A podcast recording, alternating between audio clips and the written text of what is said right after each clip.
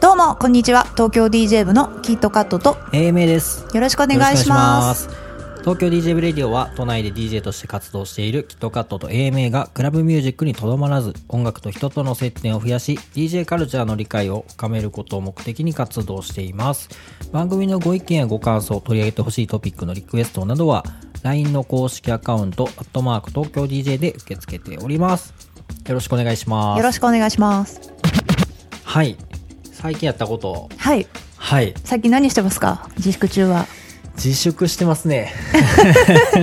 いやでもお仕事はい。もしてるんですよね、あまちゃんは。そうですね。なんかもう仕事に押しつぶされていてあもうずーっといいことじゃないですか、まあ、ありがたいこと仕事があるということははい。ちょっとねさすがにもう一人で抱えきれんくなってお。ちょっとずつねはい。ちょっと、あの協力者を募っておアウトソーシングしてるってことですか？そうですね。お。でちょっと社員さんもしくはお。バイトの子を雇いたいなと思ってお。社長。社長感出してくるでしょ いやでも素晴らしいですね、自分でやってるともう多分ね限界が来てますね、あそうなんですね、はい。でもう余裕がなくてやっぱこれ DJ 部の活動とかもっとやっていきたいんで、そうですね。はい、ちょっと今まあその転換期かなっていうところで、はい。はい。ただまあ家にこもりすぎてちょっとはい。ダイエットせなあかんなそうですね、はい。私もなんかもう料理にはまっちゃって、はい。こうなんか動かないし料理作って食べてるから、はい。幸せなんですけど太ってきました。あやっぱり、はい、そうですよねちょっと寒いしね外で運動するっていう気持ちにもちょっとならないじゃないですか、言い訳ですけど。ね。結構今日なんかめっちゃ風強かったですし、寒いですよねやっぱり。天気いいんですけどね、はい。やっぱりちょっとまだ冬は寒いですね、はいもう少し経ってからはい。ちょっと外に出る準備をしようかあんななに前までなんか毎日今日もジム行ってましたって あれ何やったんですか？あの勢いどこ行ったん曲ですか？集中型なんですよね、はい。もう本当にやるときはやるやらないときはやらない、だって断食までやってましたもんね。継続ができないタイプ。すぐね。あの23あのか燃料切れ。月でこう、は値を上げるタイプ。あでもめっちゃわかります。23か月はすごい、よく俳優さんとか急激に痩せるみたいな、はい。でその後こう役に終わったらすごい太るみたいな、なんかそういうタイプです、はい。これなんかちょうどあ僕とキットさんがいい感じでこのサイクル交代したらずっとできるんですけどね、そうですね。続かないんでもう何なんでしょうねこれね。そうですね。ずっと続けられる人ってすごいと思うんですよ。いや本当すごいと思います、はい。自分に厳しくないとねそうですね。なかなか難しい東京 DJ 部レディオに関しては、はい。この2人のこの怠ける瞬間にどっちかが頑張ってるからやり続けられてるっていう。いやこれは最初に決めたことですからね、はい。どっちかが、はい。あの値を上げたら片方が叱るっていう、そうです、ね、ちゃんと原稿書いてくださいよ。とか、はい。ちゃんとラジオ収録しに行きますよ。とか、はい。そういうのをなんかお互いちょっと折れそうな時に、はい。こうえ行きます行きますみたいな感じで。ね。ちょっはい。と今週はやめときますとか言ったらもうそれが続くんではい。絶対やるっていう、はい。日をずらしても絶対やる ですね。はい。はいおかげさまで、はい。これで今回で120回ということで、はい。そうですね。はい、い、順調に。い。本当ですね200回を目指して、はい。とりあえずプレゼント企画もまたやるということで、プレゼントしかやってないもう。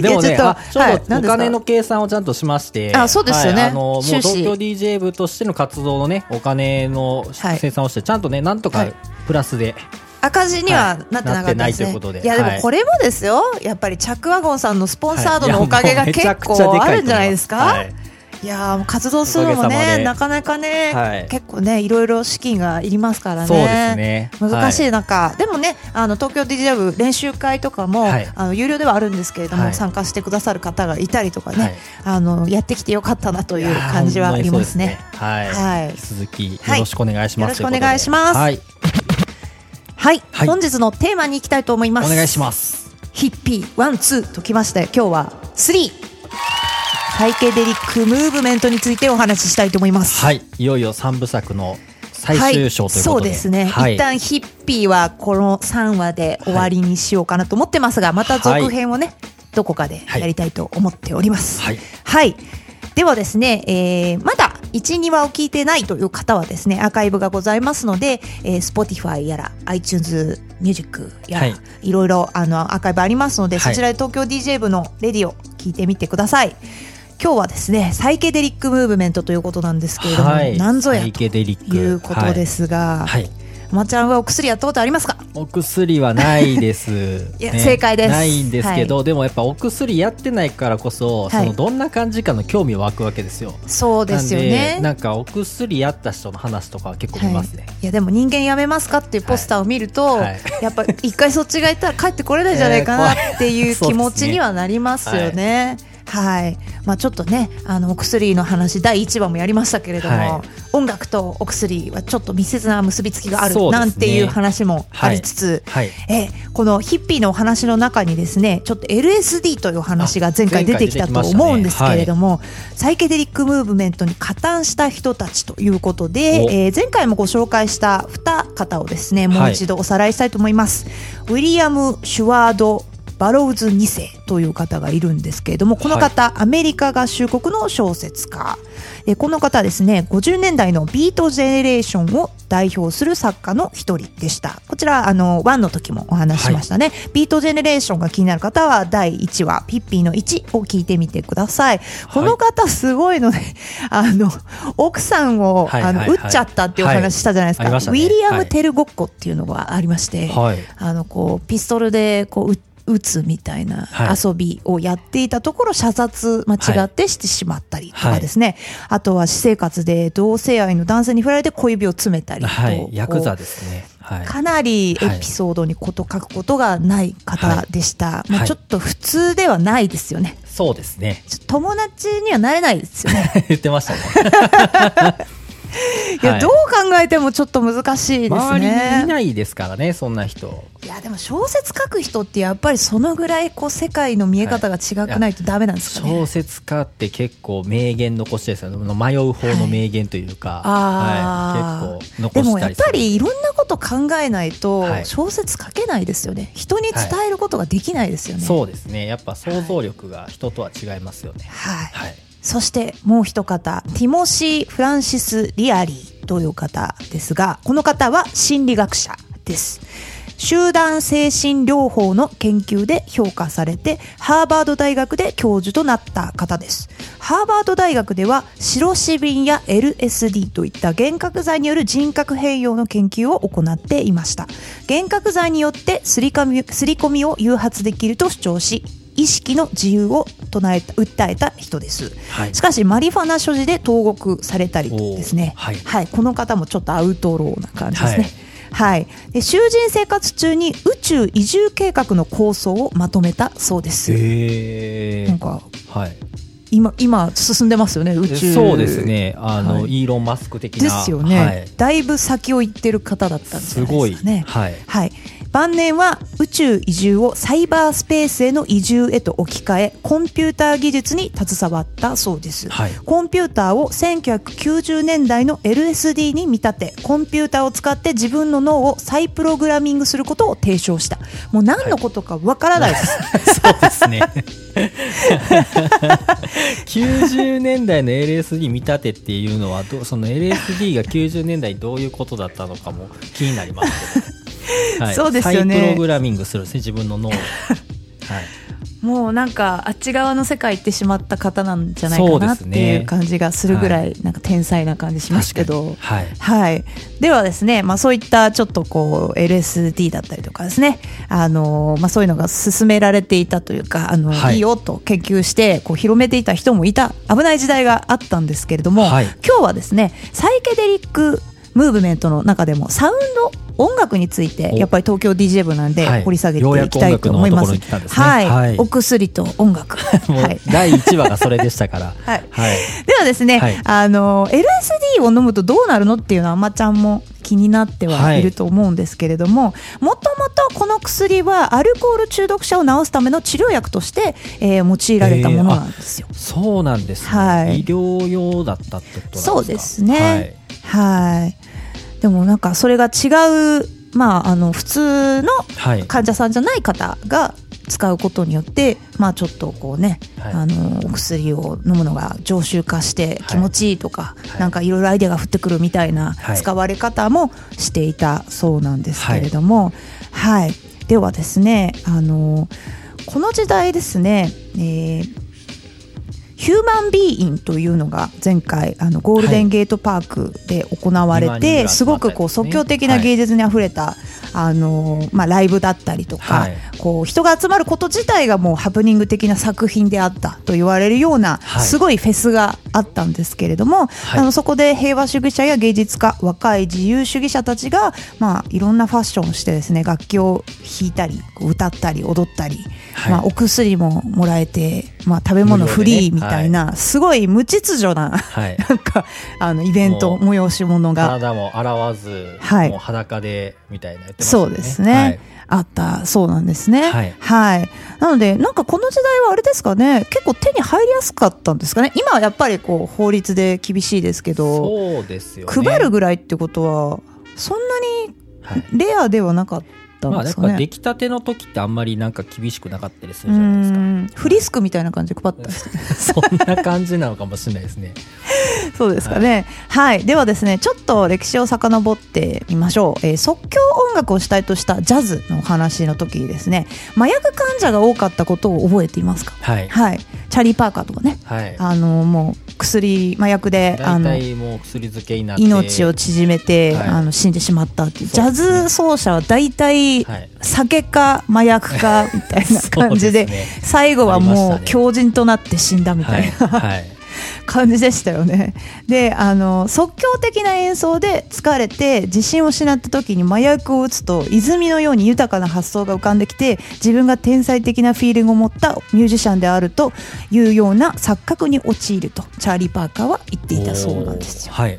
はい、やっぱこうなんか生み出す人ってねまあちょっとはい。そっちに頼りがちみたいなニュースを結構見ますけど、そうですね。いろんなことをこう考える感受性の豊かな人だからやっぱそういうこうなんか降ってくる感覚ってすごく興味があってそっち行っちゃうんですかね。いやでもそれは大いにありますよね、はい。芸能人とかねアーティストみんな結構そういう創作活動。ありますよね。作ってする人は。結構多いですよね、そうですね。はい、スティーブ・ジョブズもはい話もありましたし、そうですね、はい、そして麻薬と LSD の違いは LSD はインテリに受け入れられたことなんですね、はい。それを飲んでいる状態を意識的に作品の中に生かそうとしている違いがありますと。はい。LSD によって起こる幻想や幻覚の中から新しい自分たちの芸術や世界が現れるという確信を持って LSD を飲んだ状態の中に共通の、まあ、新しい次元5次元のはい。新世界を持ち得ると考えていた人たちが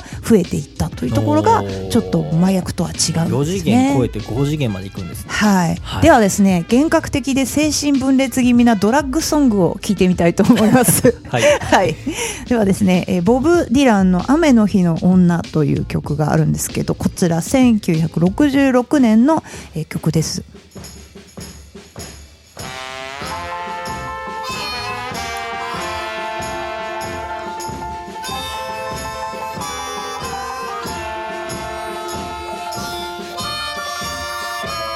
ディランというノーベル賞。受賞してたんですけどそうなんですね。2016年。なんかでもなんか会場に来なかったみたいなエピソードがあった気するんですけど。あれくるあれ狂ってる感じの人ですかね。はい、はい、この曲は。はい、この曲は「Everybody Must Get Stoned」と締めくくる曲なんですけど、いこの「Get Stoned」という、えー言葉がですねドラッグによるうつ状態を指す言葉としてアメリカの多くのラジオ局や BBC でドラッグソングに認定されて放送禁止となった曲なんですよね。はい普通に曲聴いてるだけだとなんかああなんか遊園地に来たような曲だなみたいな感じなんですけど「Get 確かに。Stoned」って結構言ってて。はい。まあ、ちょっとお薬をこうねあの想像させるということで、はい。はい、みんな薬取ろうよみたいな、なるほど。はい、みんなに取られちゃう。隠語みたいな感じなんですかね。多いですね。こういね、い。や多いですね。ははい、ではですねもう一つ聞いてみましょう。バーズ霧の8マイル。はい、この曲は歌詞がドラッグによるトリップ体験を連想させるとして一部のラジオ局で放送禁止となった曲です。ローリング・ストーン氏が選ぶ最も偉大な500曲の中の第151位と、はい、歴史的な曲みたいですよ。はい歌詞の一部をちょっとあの日本語訳したものがありましたのでご紹介したいんですけど8マイルの高さ君が地上に降りる時には想像していたものよりも奇妙なことに気がつくだろう。君が行こうとする場所を案内する通りの標識はどれも君には関係なくただあちこちに立っているだけなんだ。自分の立ち位置を失うかもしれないと恐れている人たちの間に温かさが見つけられる場所などどこにもない。そのサウンドで有名な灰色の街は雨模様。ところどころで英国のロックバンドスモールフェイセスは自由に演奏している。まあ詩みたいな感じなんですけど、まあ、ちょっとねあのドラッグソングと認定されてしまったと。今度はこの地上に降りるというのがまあ飛び降りちゃったんですかね。はい。はいそして、えーもう一つ聞いてみたいと思います。もうそのまま曲のタイトルが LSD ということでプリティシングスの LSD という曲を聴いてみましょう。はい。くまちゃんもしはい。この時代に生まれてて、はい。バンドマンだったらい。LSD やってますか、難しい質問ね。いやもうすごいみんな LSD ムーブメントに乗っかって、もう曲名も LSD とか出してるわけですよ。自分もバンドマンではい。売れたいと思ってたらやっぱそっち側の世界ちょっと覗いてみようかなって。いやー思うかもしれないですけど、は僕は結構昔はなんかそういうの絶対やらんみたいななんかはい。そういうのダメ絶対みたいな。感じ絶対やらんみたいな。それでタバコも絶対吸わんとこうと思ってたみたいなとこあったんで、わかんない。そっちに行ってたかもしれないしなんか逆にそれに頼った負けやぐらいの感じだったかもしれないし。やらないで LSD って曲出してたかもしれない知ったかで。そうそうそうそう。だって自分しかわかんないですもんね、はいやってるか、そうですね。やってないかって。確かに。あそういうずる賢いところね LSD への憧れを歌ってみましたみたいな感じで、はい。実はねやってないっていうこともあったかもしれない、捕まるの怖いですからね。そうですね。ははいい、ということではい。はい、ではですねもう一曲ピンク・フロイドの「アーノルド・レーン」という曲を聴いてもらいたいんですけどこのアーノルド・レーンというのは、えー編出者の名前なんですね、はいで歌詞の内容は女性の下着を盗むという趣味を持つ変質者アーノルド・レーンが警察に捕まり刑務所に入れられるというものなんですね、は倫理的に問題があるため。ラジオロンドンなどで放送禁止。BBC では特に問題視されなかったそうです、いはい。はい、デビュー曲としては、えー上々の全英20位に達した曲だそうですよまああの、ピンク・フロイドの評価はあのだんだんとこうヒットを記録して高まっていくんですけども、い。シドは過度のドラッグ摂取により負担をきたしてしまったということですので、はい。はい。なんか言論の自由はあんまりなかったんですかね。結構厳しくないですか？ラジオでは放送しないとか。そうですね。なんか過剰だったんですかね。この時そういうのが蔓延して、ちょっとそういうのはい。厳しくしていこうっていう時だったんですかね、なんかこうあんまり流行ってないムーブメントだったらそんなにはあの厳しく取り締まられなかったかもしれないですけど、はい。こうみんながそっちにこうねフェス行ったりとかこうヒッピーがどんどん増えてきてはい。曲を出すことですごい影響があったからはい。結構厳しかったのかもしれないですね。はいまたおまけなんですけどフェスティバルの集まりに首から数珠を下げてくる人も結構いたそうなんですよ。はいはい、これはですね LSD を飲んだ時の状態が仏教の極楽浄土に通じるという思想があったからだそうなんですね。はい、結構なんかイスラムとか仏教とかなんかそういうの絡んでますよね。そうですね、はい。結構ねあの宗教とか哲学とかはい。絡んでますね、はい。私の友達の DJ さんでアミーさんっていう方がいるんですけど、は数珠を数珠をぶら下げていてはい。ここから来てるのかなってちょっと思っちゃいました。おどこで買ったんですかって言ったら、ヤフオクあメルカリって言った メルはいカリ、メルカリってましたすごいですね、はい。メルカリ何でも買えますからね。そうですね。はい、でもね。薬も売ってんじゃない？ですか下手しい。いやなんかツイッターには隠語があるとかね、はい。い、ますけど。はい。はい。ということで今日はですねまあなんならドラッグソングのご紹介という回にもなってしまったんですけど、はい。まあちょっと麻薬と LSD の広がり方とか考え方っていうのはちょっとアーティストの捉え方違ったんだなっていうのを少し、ね。はい、歴史を通じて、まあ、分かったかなという感じですが、皆さんはどうですか？なんかこうクリエイティビティが高まると言ってはい。お薬を飲んではいけませんよという,、ね。はい、締めにしたいと思いますけど。時代がやっぱりそのこの当時は LSD と結びついてて、で今はやっぱ大麻と結びついてるじゃないですか。ですね。もう今はもうヒップホップシーンはもう大麻は大麻言ってる人たちがいるわけですよ。はい。はい。なんでやっぱ時代ですね。そうですね、きっとこの先うん。この時代の今の僕らの時代のそういう音楽を聴いてるとはい。あなんか大麻がそういう今求められてるみたいな時代だったんだなとかうんっていうふうになりそうですけどね。そうですね、はい。やっぱり音楽はその時代時代とこうすごく結びついていて、まあ、カルチャーとやっぱりこう関係してきますので、はい、その詩の一つとかタイトルにおいてあとははい。まあアーティストが死んでしまったりとか、はい、そういうことも含めてこう音楽シーンを見ていくとすごく面白いですね。そうですね。はいまあ、ヒッピーもねビートムーブメント50年代から、はい、まあ、だんだんとこういったちょっと LSD の世界にまで広がってですね、まあ、はい最後はヒッピーもねなくなってしまうんですけれどもあヒッピーはもうないなくなっちゃうんですか？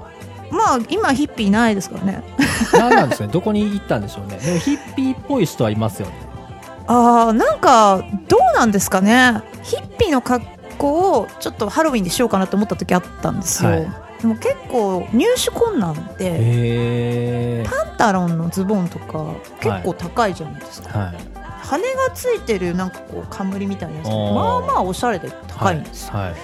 グレートフルデッドのクマさんもまあまあレアだし、へえ。なんかやめようと思いました。どこ高行ったくつくからんですかねみんな。その人たちは今どこに行ってしまったんですかね。その代わりの人たちはいるんでしょうか？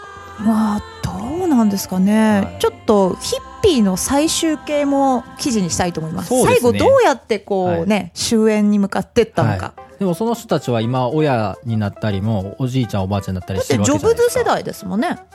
そうですね。う、ん、はい。まあなんかアメリカのこうドキュメンタリーで山奥にこうみんなで住んでコミューンを作った宗教の話とかで、はい。私は洗脳されていましたみたいなおばあちゃんが、なんかなぜあの時はそこに住んでいたんかみたいなことを言ってたりするんですけどかなり昔のおばあちゃんはヒッピーなんですよね、はいだからなんかこっからもしかするとちょっと宗教とかの方に行っちゃうんじゃないですか、これもう今のあれですよ。またアメリカのあのトランプ大統領支援者とか、もう結構もう過激そっち方面に向かってるような節節あるんで。そうですね。やっぱりこうね同じ思想を持った人たちはい。がこう集団で集まるとすごいまあエネルギーはい。になるので。いやもうだってまさにそうじゃないですか。こうなんていうんですかね。そね。その権権力側に対してそれはもうフェイクだと。はい。裏の影の支配者がいるんじゃないかみたいなことの話が、いや本当そうですよね、ももうそのメディアの言ってることは信信じないみたいなことになってきたらどんどんかたくなにも自分たちの周りだけでこうつながっていくじゃないですか、はい。それこそもうほんまに山奥とかにいる宗教とも何ら変わらんみたいな。そうですね、はいなんかこうリンカーンとかこうマーティーン・ルーサー・キングとか、はトランプとかやっぱりねそういうこうちょっと指導者っぽい人は命狙われてる可能性ありますので,、そうですね。トランプさんには頑張ってほしいなと思いますけど。い はい。やでも実際ね人がこう暴動を起こして亡くなったりしてるっていうところもはい今起こってることだからそんなにはこう気に留めてないかもしれないですけど、は10年後ぐらいにすごい歴史の話で多分やばい時代だったってなってると思うんですよね。はい、絶対なりますよ。僕結構また話脱線しますけど、はい。地下鉄サリン事件とか僕小学生だったんですけど当時は、はい。なんかなんか日々のニュースのい一つとして捉えてるじゃないですか、はい。はい。でもすごい歴史的な大事件だったんだっていうのを少し時間が経った後はい。に気づくって、気づくんですよねあれ何なんでしょうね、はい。なんかやっぱりこう情報がどんどんどんどん出てきて、はい。何がやばいのかが分かったからだと思うんですよ、うん。最初はなんかこう人が大量に亡くなった、はいなんでだろうからすごいことがこう行われてって実はそこにたどり着いてるみたいはない。ことで全容が分かった時にやべえってなるんでそうよね。ですね。それが結構時間がかかるとはい。いうことなので、いやもうなんか音楽の話からだいぶ政治のでも100話になりましたけど、そうですね、120話じゃないですか、はい。これなんか1000話とかいった頃にはこのはい。120話ぐらいで話したこともこれ記録として残っていくわけなんで。あのアーカイブ120話をもう一度振り返ってみましょうみたいな。そうですね。この時はまだこれに気づいてなかったですねとカウントダウン TV10 年前みたいな。か そうですね。そうそのあれ面楽しみも白いんでありますすね。よね。はい。そうですね。といはいということで、今日はヒッピーの第3話、サイケデリックムーブメントについてお伝えいたしました。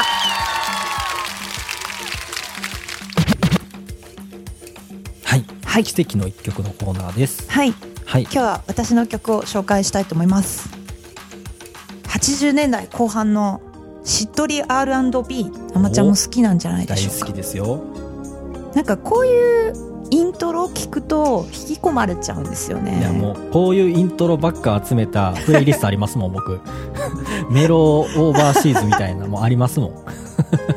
この頃の。やっぱりはい好きでしたか。はい。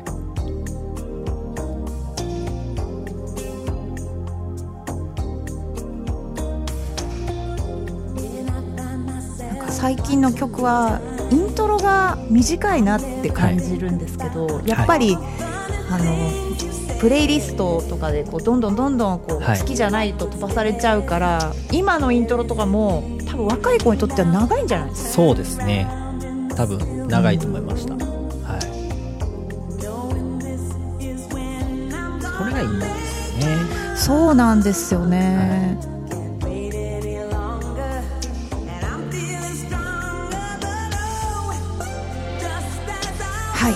この曲はですねニューヨーク出身の女性アフロアメリカンシンガーソングライター、えーソロシンガーとしてだけではなく人気のアーティストのバックやソングライティングでも活躍しているブレンダ・ルゼルさんの「ピアノ・イン・ザ・ダーク」という曲なんですけどこのサビが大好きではい。もうねあの全然今恋愛してないんですけど振られた気持ちでいつも聴いています、うん。やっぱちょっとねこう暗い曲が流行ってたこの時代の曲はなんか詞もいいですしう、ん。なんかずっと聴いても疲れない感じではい。ハスキーなボーカルもいいですね。そうですね、はい。この曲初めて聞いたんですあそうなんですね、はい。この曲この後フローライダーがカバーしてましたね。おはい。えそうなんですか？え今聞けます？あ聞けると思いますよ。全然この情緒ないんですけど。いいですか、えー、はい。え気になります。でも普通にサビは同じ。ああそうなんだ。あー！確かに。はい。聞いたことあります、EDM のパーティーで。そうですそうです。これ僕 DJ のミックスでこの曲使ってたことあるんでせんえ2012年はい全然あの情緒はないです全然聞いたことあるのに、はい。一致してませんでした、えーうわ全然雰囲気違う、そうですよね。このイメージがあったんであの原曲をちゃんと聞いたことがなくてそういうことだったんですね改めてこの辺の EDM の走りみたいな曲はもう何かしらの曲のサンプリングばっかりっていうかいやでもヒップホップも昔ジャズとかソウルとかファンクのサンプリングだったじゃないですか、はい。で EDM は今度 R&B とかまあディスコとかのサンプリングしてるじゃないですか、なんかじゃあ今何すればいいんだみたいな感じですね。EDM もちょっとムーブメントが過ぎ去ったんで、はい。やっぱ LSD の悲鳴じゃないですか。の来ましたね。はい、来ましたねこれ。ちょっ結構ギターサウンドのロックな感じとか来るんですか？ねとあのアルバム1万円しなかったら手に入れてみようと思います。今度東京 DJ ブレディオメルカリで買いました。かけてみようと思い。ます、LSD の体験談とか入ってるでしょう、はい、楽しみです。気になります。はい、はい。ということで。ということで、はい。今日はブレンダー・ラズウェルの、えー Piano in the Dark 紹介しました。はい。リスナーさんからのお便りのコーナーです、はい、お便りは来ておりますでしょうか？来ておりまます。ありがとうございます。来ましたね。はい管理人が普通の歩き方さん、お。お久しぶりです。元気してたかなと思ってね。嬉しいですね。ちょうど言ってたところでしたけれども。ねちょっと私たちが来ない繋がって来ないってはい言ってたから、はい。あの反応してくださったんだと思います。もうスタメンですよ。もうはい早くなんかノベルティあげてよ。ノベルティをね ちょっとカタログ見つけたんでカタログでちょっとね今スタメ探してンるんですよ、ね、がもう4名ぐらいいるから。はい、はい、おっしゃる通りでそうですね。はい、えー管理人が普通の歩き方さんからお便りいただきました。キットさん、アマさん、明けましておめでとうございます。おめでとうございますおめでとうございます。音楽とは関係ない話ですが、私には都市伝説好きな同僚がおりまして、今年2021年の夏に富士山が大噴火するという話を力説してきます。しつこいくらいです。てんてんてん。お二人はこういう類の話を信じますか？ということなんですけど、もう、はいはいこれは、はいあのあまちゃんがいや、はいなんか最近すごい都市伝説とか、い。なんかこう怪しい周波数とかそういうのばっかりにハマってるからキットさんなんかそういう YouTube やった方がいいんじゃないですかってちょっと言われ オてフトークで、はい、そうあの顔隠して、はい。ちょ考えてたところだったんですよ。なんかね。こんなアシストいただけるなんて思ってなかったんで私これ夜中にお便り来た時、はい。ピコピコってきて、はい。爆笑しちゃいましたね。タイミングがすごい。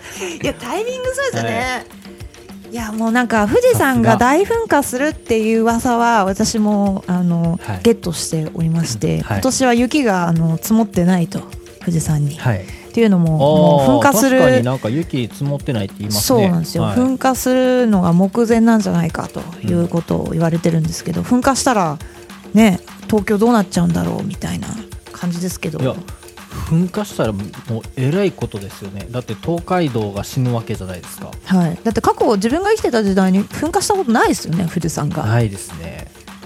これはでもう。も小学校の時に富士山も火山ですよっていうのは教えてもらってましたけど。そうですよね。みんな知ってると思うんですよ、はい。富士山も火山ですよ。でも噴火したことがないから噴火しないと思ってるだけで、はい。これはね昔なんかこういきなり火山が噴火してみんなこう土に埋まっちゃった、はい。遺跡ありますよね。何でしたっけ？え？何でしたっけ？あのもうなんかこうこうやってこう自分がこう動いてる途中でこう固まってるやつ。えー、え知らない？なんか NHK とかたまにやってるんですけど砂で埋まっちゃって、ー。みんな生活の途中で固まってるみたいな。そういうことになりますよ。ラジオ収録中に埋まりますよ。え結局どうなんですか？その噂は都市伝説界では結構メジャーな話、あそうですね。はい。そうだと思います。このあのご同僚の方が結構騒いでるということなんで。でも噴火したとしても、はい。逃げるって言っても逃げられないじゃないですか。別に家急に帰るわけにもならないし。どれぐらいのスピードでどれぐらいの範囲に影響するのか全然未知数なんですよね。そうですね。なんかあの火山のその噴火の仕方もいろいろあるじゃないですか、はい。なんか阿蘇山とかってなんかこういきなりドカーンって爆発せずになんかももこもここう盛り上がってくるみたいなタイプの噴火タイプもあったりするじゃないですか。いや富士山はあの形ですよ。もうスムーズにいきますかね。うんなんかバーンといきそうじゃないですか？どうなんでしょうね。でもなんで急に急になんかあれなんですか？その話が出たんですか？何が？やっぱり雪が積もってないからおかしいなということで、あー。なんかやっぱ温度が上がってんじゃないかっていうことですよねあ要は中で。はい。はいまあでも噴火して富士山できてるわけですからはい。いつ噴火してもおかしくないですし、まあ、コロナもねあの昔歴史的にこう流行ったこう疫病みたいなやつがもう一回来たみたいなことなので、はい。わかんないですよ。いやもうなんかあの2020年にオリンピックやらなかったじゃないですか、はい、でなんか映画みたいなと思ってなんか映画の始まりとかで2020年僕らは東京オリンピックに湧くはずだったみたいな感じで始まるようななんか話ありそうじゃないですか。なんか。え何それで富士山噴火するとから始まるのやいやなんかなんかそういうもうなんか最近そういう感じでなんかあのなんか何起こってもおかしくないなみたいな感じで思いますけど、はい。ただあの僕は都市伝説話戻しますけど、はい。都市伝説は昔一時期めっちゃはやはまったんですけど、はい。今はまあなんか面白半分で見てるって感じですかね。あー。はい。まあそうですね。ちょっとエンタメ要素もありますけど、はい。最近こう目に見えないものってすげえパワー持ってんじゃないかなと思ってるんですよ、はい。人間は目に見えるものにすごいこう信用を置きがちなんですけど、はい。そうじゃないというふうに思ってきてですね、はい。コロナも目に見えないはい。し、まあ、持ってる木とかあるじゃないですか、うん。神社行くといい木があるとかい。い木をもらえるとか、ああいうのも目に見えないかわかんないですけど多分すごい木があるんですよ。はい。なんかそういうのをこう視覚ではなくこう勉強でねあこういうところに行くといいんだとかそういうのをこう集めようと思って、はい。あの都市伝説も絡みますけどそういう、まあ、ネット記事とかはい。本を借りるようにして勉強してます。あ 勉強してるんはい。ですね、、YouTube チャンネルで情報収集解説してますもんね。はい、解説する可能性ありますよこれ。はいということで、なんかはい。すごいアシストありがとうございました。なんか東京 DJ 部都市伝説のコーナー、あまちゃんが設けていいって言うんであれば、はい。はい、あの、怪しいキーワードを毎回一つだけお伝えして、ちょっとだけ説明して、その後はネット検索してくださいみたいなコーナーがあってもいいかなと思ってます。それをスピンオフしてやりましょうえ、は。スピンオフ？やります？え、もうなんか東京 DJ 部の、えはい。都市伝説の話、パート1、パート2みたいな。はいそう。そうですね。音楽の趣旨からずれ始めて 怒られる可能性が。リスナーさんからなんかそういうコーナー希望する声が増えてきたら全然ありなんじゃないですか。あこれも一票いただいてますよ。いや一票いただいてないでしょそれ。それ別に票そういう話してくださいって言ってないあ違います。あすいません。ご起用に解釈しましたね。いやもう結構ネタ持ってるんですけど うんざりしてねるって言って そっかあんまり聞きたくなかったですかね、はい。い、やでも最近あったことでちょっとずつ織り込んでいこうとあ思います。まあまあまあはい、前もねその流れありましたもんね、そうですね。周波数の回ですね。すね。はい。はい、ということで、はい、はい。皆さんは都市伝説はいかがでしょうか？はい。またなんかこの辺興味あるとかあれば、はい。ぜひお便りお待ちしてよろしくお願いします。はい、イベント告知のコーナーですが、はい。えーただいま絶賛自粛中ということで、はい。イベントの告知は、えー再開する折は、えー SNS で告知したいと思います、はい。よろしくお願いします。ただいまこのレディオは Spotify ポッドキャスト Apple ポッドキャストアンカーノートミックスクラウドレックポケットキャストの7種類から視聴ができます。東京 DJ 部のウェブサイトもありますのでそちらもぜひチェックしてみてください、えーアドレスは東京 DJ.jp です LINE 公式アカウントをお友達追加して東京 DJ 部の部員になっていただきますと東京 DJ 部のニュースが一番早く届きます。現在はプレゼント企画や音楽に関する豆知識なども配信しておりますので DJ をやっている方また DJ でない方も気軽に登録していただければと思います。東京 DJ 部はい。1期生の募集もそろそろ開始するんですか？あ、そうですね。えっ、と、ゼロ期生がはい。3月の末にですね、デビューパーティーをする予定にはい。なっておりますので、はい。まあ、そのデビューパーティーあたりにはい。次の1期生が決まると、そうですよね。えじゃあもう2月ぐらいから募集を開始はい、し始めましょうか、だってそうですね。1か月ぐらい募集しとかないと、はい。そうですよね。こんなには来ないかもしれないですよ。悲しいから。ちょっとこの自粛期間中なんで、はい。なんかどうしようかなみたいなところありましたけど、まあ別に募集するだけはね、構そうですね。よはい、ということで、はい。そういったゼロ期生のえ人はもうみんな卒業したくないって言って言ってくれてるんですけど別に卒業とかはないんでね。一旦そのデビューパーティーをするっていう区切りを作るだけなんでーそうですはい、あね、の興味があればずっといていただいてはい。結構なんですけど、練習会はなんか6名限定ですからね、結構仲良くなるんですよね。そんなにこう人数も多くないですし、はい。なんか毎回毎回顔合わせて半年ぐらいですか？はい。あのやっていくとやっぱり仲良くなるというすごくすごいですよね。いやいいことですよ生からもうまあまああれですよ、はい。もうあのおじさんぐらいまでい。るわけじゃないですか、これそうですね。が6人でこうギュッて固まるっていうのはすいい面白い本当に世代ごとはい。に流行ってる音楽も違うし受け取り方も違うんで、はい。それぞれがこう新しい発見があるんですよね、はい。その世代でこの曲聴くとこういう風に思うんだとか逆は逆で今こういうの流行ってるんだとかはい。なんかそれがすごく楽しいなって思いました、ね。見てて。これがやっぱね DJ 部の醍醐味なんですね、はい。やっぱコミュニティなんでそうでまあ、スクすね、ールでははい。なんていうんですかね味わえないというか、まあ、また別のねそうですね。なんか良さがあるんじゃないかなとなん思ってます。で部活なんですよね。はい。はい。なんかこうね学びに行くみたいな、はい。学習塾みたいな感じはあんまりない。そうですね。いやもうみんなやっぱ部活って感じはすごいしてますよね。そうですね、はい、なんかいいですね、大人になっても部活入れるんだ、はい。みたいな感じで、あの、はい。どんな年齢層の方でもあの、はい。参加できる練習会ですので、そちらの、えー募集告知なども、えー東京 DJ 部の SNS また LINE 公式アカウントで行っておりますので、ぜひぜひ、えーご登録ください。LINE 公式アカウントはアットマーク東京 DJ アットマーク東京 DJ を追加してみてください。またこのレディオは現在協賛してくださる方も募集しております。現在は月額5000円からこの番組のスポンサーになることができます。詳細は先ほどの LINE 公式アカウントまでお問い合わせください。番組スポンサーには現在青山にあるレストランチャックワゴンさんにご協力をいただいております。いつもありがとうございます。東京 DJ 部のキットカットと英明でした